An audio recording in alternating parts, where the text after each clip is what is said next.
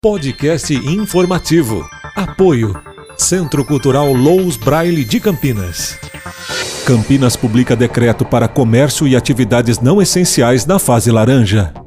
A Prefeitura de Campinas publicou na tarde deste sábado, dia 25, as regras para o funcionamento dos serviços não essenciais e comércios da cidade durante a fase 2 laranja do Plano São Paulo. As medidas foram definidas em uma edição extraordinária do Diário Oficial e começam a valer nesta segunda-feira, dia 27. De acordo com a administração, os estabelecimentos autorizados a retornar suas atividades devem obedecer aos protocolos de higiene, distanciamento e restrições que visam diminuir os riscos de disseminação do novo coronavírus. Atividades liberadas: assistência à saúde, incluindo serviços médicos e hospitalares, segurança privada, transporte por táxi ou aplicativos, serviços de alimentação, restaurantes, padarias e etc., priorizando os serviços de entrega, supermercados, atacadistas e comércios em geral que vendam gêneros alimentícios e produtos de limpeza, farmácias, bancos e lotéricas, indústrias e fábrica, com restrição de 30% da capacidade nos refeitórios, escritórios como advocacia, contabilidade, imobiliárias, engenharia, arquitetura e turismo, shopping centers, com horário reduzido, proibida a realização de atividades e eventos culturais e o funcionamento de praça de alimentação e serviços de valet, comércios e serviços por quatro horas, igrejas e cultos religiosos com distanciamento mínimo de um metro e meio entre os frequentadores